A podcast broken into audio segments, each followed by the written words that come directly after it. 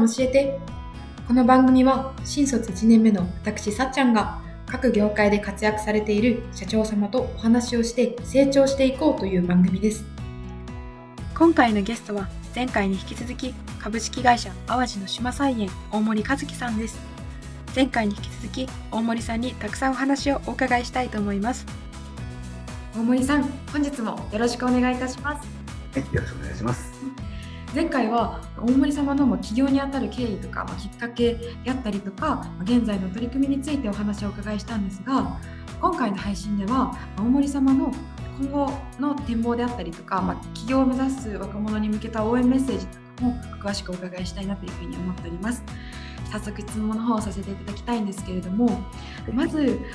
大森様現在心が本当にワクワクするような取り組みを多数されているなというふうに思っておりまして株式会社淡路の島菜園で大森さんが挑戦しようとしていることであったりとか、まあ、テーマみたいなものをお伺いしたいなと思うんですけれども。大きなテーマとしては、えーと、驚きを見逃せるっていうテーマであのやっていてそれは生産でもあのエンタメそのお店とかレストランとかピクニックとかの体験の方でも結局僕たちが作りたいのはお客さんを驚かせるっていうどこまで心を動かせるか。でその心動いた分だけ自分たち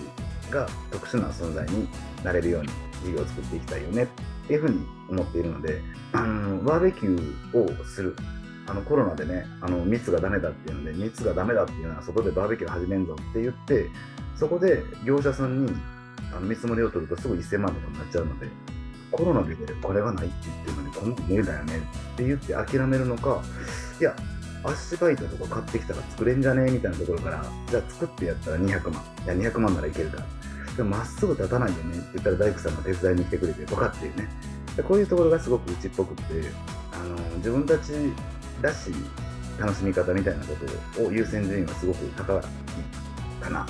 で結局驚く驚かないっていう判断って想定を超えるか超えないかなので例えば誰かの期待に応えようってすると結構しんどいですけど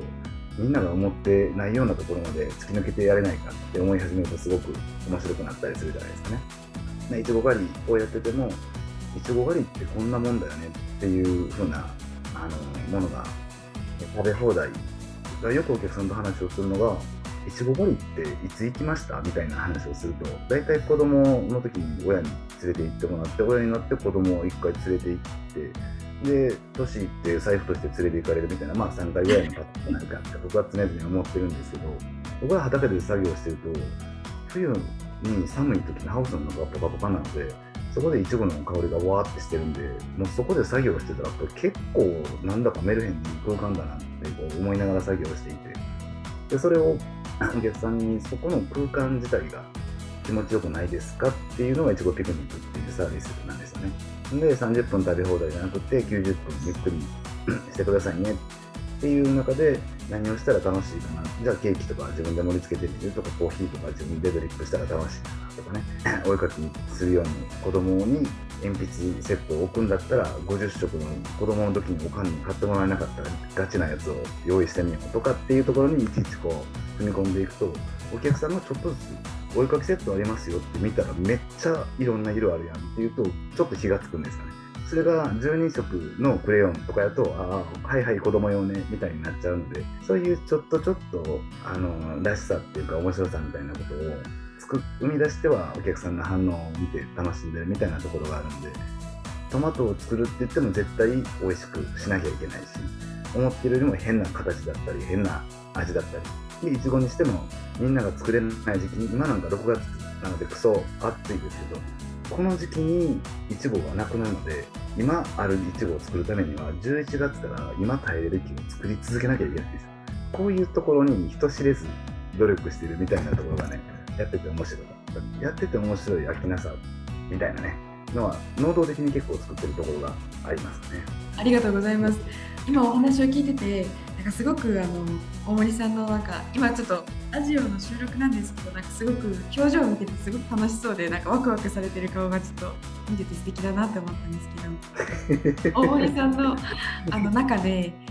感じるその農業の魅力とか、今大森さんがされてるお仕事の魅力っていうのはどういったところなんですかね？あの農業ってやってる人と外からの見え方が結構違ってるなって思うところがあってなんかこう高齢化してて人が減ってて田舎は誰もいなくてみたいななんかネガティブなイメージに対して都会の人が助けてあげなきゃいけないみたいな風潮がすごくあるのが気持ち悪くって農業も他の産業も何も変わらなくって食べる人うんニーズがあってそれに対して提供していく。じゃあそれはどういう形で提供するかが違うしどうやって生産するかとかっていう工程が違うだけで田舎でいても都会にいても稼ぐ人は稼ぐし稼がない人は稼がないしで農業であろうがなかろうがちゃんと利益を出す人と出さない出すのが難しい人がいるだけなんだろうなっていうところがなんかこう農業界自体に対する見られ方がちょっと気になるところがあるかな。で自分たちはそのもともと農業をやってた人間がほぼいない。僕だけですね経験をしてて他の人間はみんな他の会社から来てるのでそれってこうゼロから始まるわけじゃなくて農業っていう仕事をする上で例えば NTT から来たやつがさっき w i f i 直してましたけど 農業で Wi-Fi 使うんですよね。なぜならセンサーをつけてデータを取るの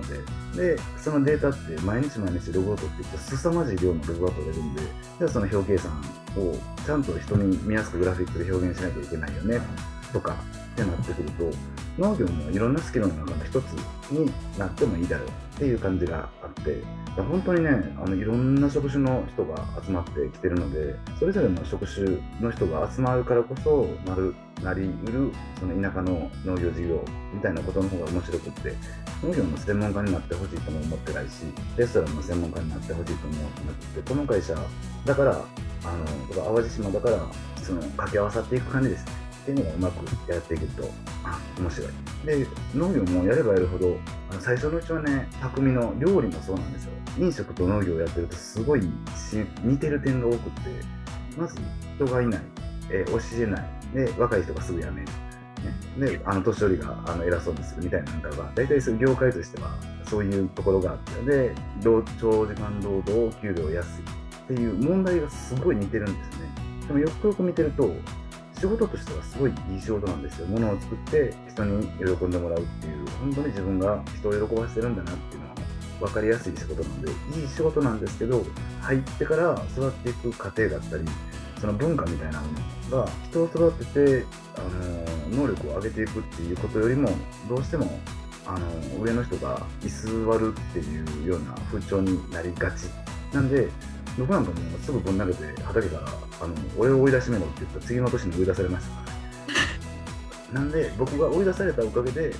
あの生産現場じゃない仕事を僕が触れることができてグリーナリゲームっていうのを作ることができたんですけどそういうふうにして経験してない人間が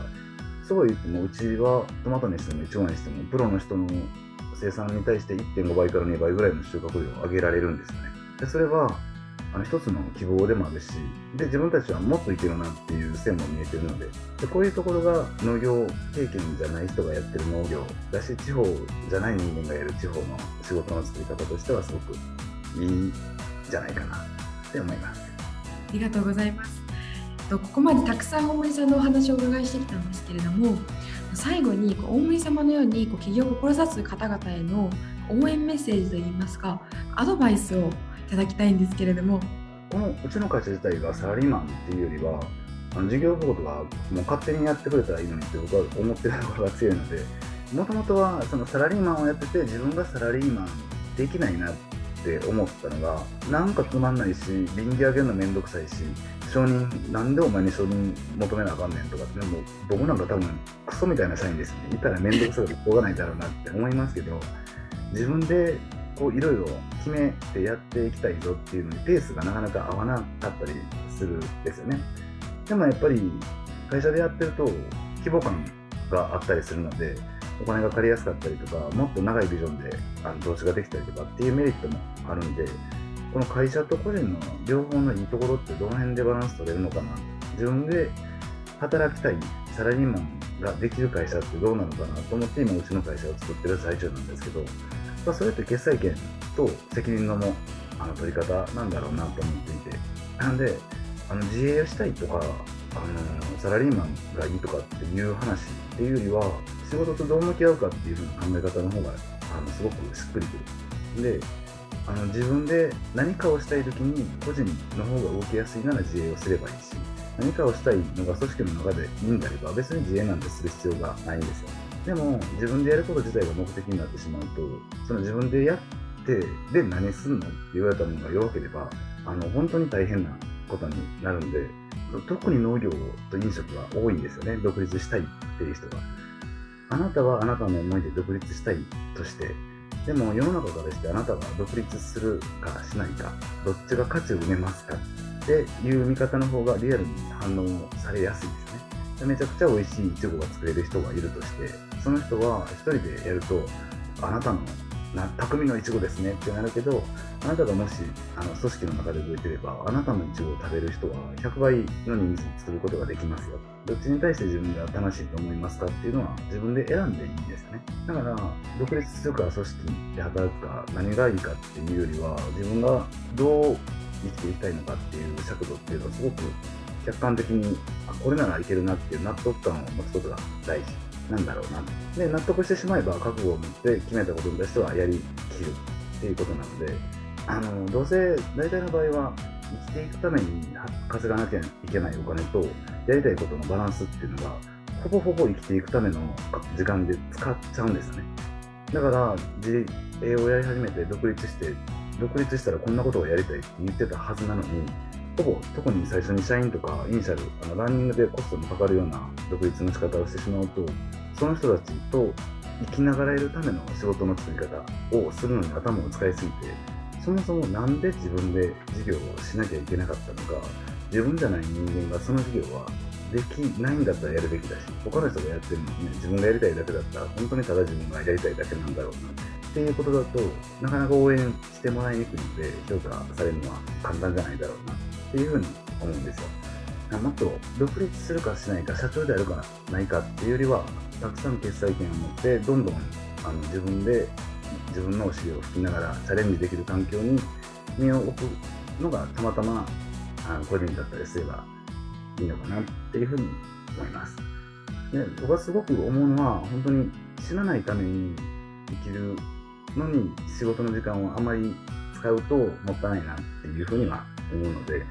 独立しない方がいい人がね僕すごく多いと思ってます。逆に独立した方がいい人もいるけどそういう人って組織の中でもすごく結果を出すタイプの人なのであのどっちでもいい人と独立しない方がいいタイプの人がたくさんいるっていうのが僕の主観ですかね。まあまあ、あのやれば失敗したら失敗する学びがあるんですだけど、お金が回らなくなっちゃうと借金が残るんで、特に日本っていう国だとね、あの信用はしないんですけど、あの失敗することに対して結構次のチャレンジがしづらいので、せっかくやるんだったら、あのその先のあのビジョンが見えるところまで。で、例えばうちの話だと、グリーナリウム、4年目でやっとランニングで明確に黒字になって返済もできるっていうところに来たので、あのファンクラブやろうぜとか、あの海外、アメリカ事業とか展開できないかなっていう話をちょうどしてるんですけど、プラスになって死なないところまで行くぞっていうのが最初の3年間なので、あの結構辛いですよね。やっと正しい設定通りの予算を達成したので、あのそれ以上に本当にやりたかったことにいよいよ手をつけられる。ここまで頑張ればやれるけど、最初のうちからその稼ぐっていうこととやるべきことっていうのを両立するのは結構難しい。で、稼ぐ方に行き過ぎると、結局ファミレスみたいな店になっちゃうじゃないですか、みんなが食べたいの、はい、チーズにハンバーグですよね、みたいなことになるんですけど、いや、やりたいことは、あのトマトパスタしか出さない店だ。両方のどこにバランスを取りながら、なんとか最後行きたいところまで行ったっていう、この粘りみたいなものっていうのも含めて、その覚悟っていうかね、この1年何もしてないようだけど、ちゃんとここまで来たぞっていうのを検証しながら進める粘り強さみたいなのは、それぞれ自分が持ってるのか、本当にそれがあなたが一生かけるにふさわしい思いですかっていうのを検証しながら、あの雇われてる間は雇われて、自分で始めてもその気持ちっていうのは忘れないようにしないと、すごくお金に縛られてあの仕事をする羽目になるので、そうじゃないと楽しいんじゃないかなって思います。ありがとうございます。貴重なお話をたくさんいただいてありがとうございます。本当はあの大森さんのお話をですねもっとたくさんお伺いしたいところなんですけれどもお時間の方が来てしまいましたので今回の放送はここまでにさせていただきたいと思います。大森様前編後編と貴重なお話をありがとうございました。ありがとうございました。今回の配信をご清聴いただきありがとうございました。この番組は毎週金曜日朝の8時から配信しております皆様も社会人1年目の私と一緒に学んでいきませんか？次回の配信もお楽しみに。